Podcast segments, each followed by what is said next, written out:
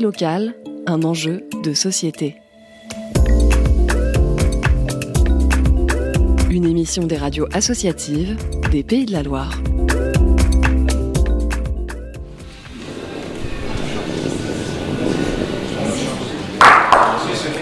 Cette boule que vous entendez rouler, c'est une boule nantaise 2 kg, noire ou blanche, lancée magistralement ce jour-là par Yvonne, joueuse de boule nantaise, membre de l'équipe, ou plutôt comme on les appelle de l'amicale de procès à Nantes.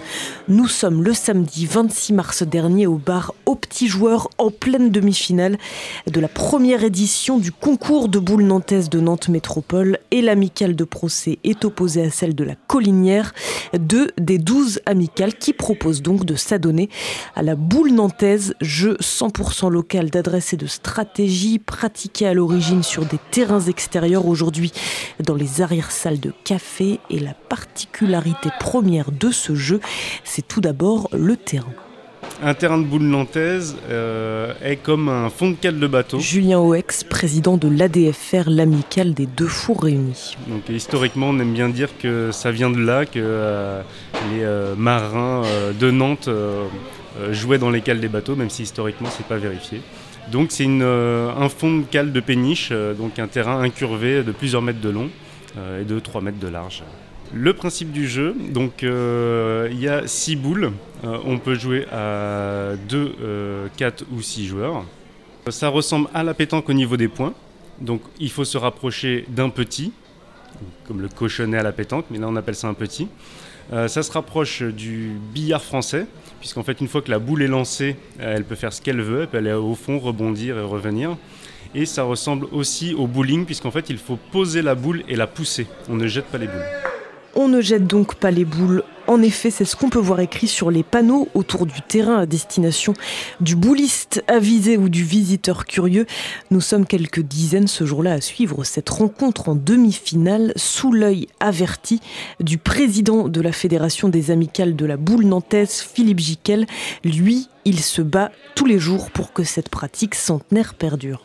On est souvent ramassé dans des, dans les arrière-salles de café. Euh, tous les gens n'y vont pas et puis on reste discret.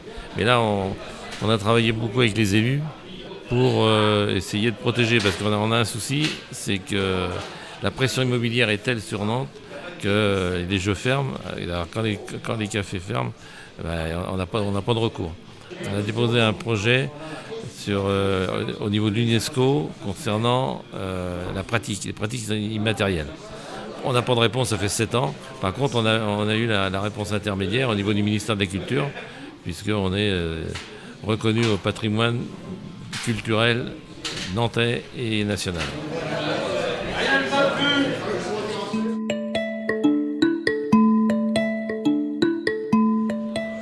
La boule nantaise est ainsi donc inscrite depuis 2019 au patrimoine culturel immatériel de la France, ce qui signifie que les jeux et les terrains sont protégés.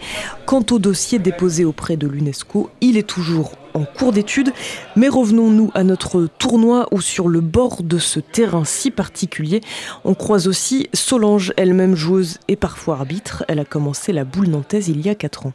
Dès qu'il y a un concours, je m'inscris de toute manière. Je pense que je fais tous les concours. Il va y en avoir quatre cette année. Il y en a un prochain, on appelle ça à la mêlée. C'est-à-dire, euh, tous les gens s'inscrivent et on va tirer au sort. On ne sait pas avec qui on tombera. Donc euh, ce sera deux contre deux et ce sera le hasard. Sur la demi-finale euh, procès Collinière, vous avez un petit, un petit pronostic? Procès Collinière, je dirais plutôt Collinière, mais bon, le pronostic du match d'avant s'est révélé euh, bon. Mais là, je ne, garantis pas. Verdict, c'est bien la Collinière qui s'est imposée en demi-finale contre Procès. En revanche, la victoire finale revient, elle, à l'amicale du bowling, qui remporte donc cette première édition de ce concours Nantes Métropole. Et c'est chez eux qu'aura lieu d'ailleurs le prochain tournoi, le samedi 21 mai, au Café Les Filles du Marronnier.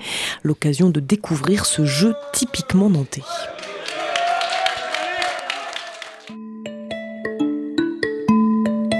C'était Pensée locale, un enjeu de société. Une émission de la Frappe, la Fédération des radios associatives en Pays de la Loire.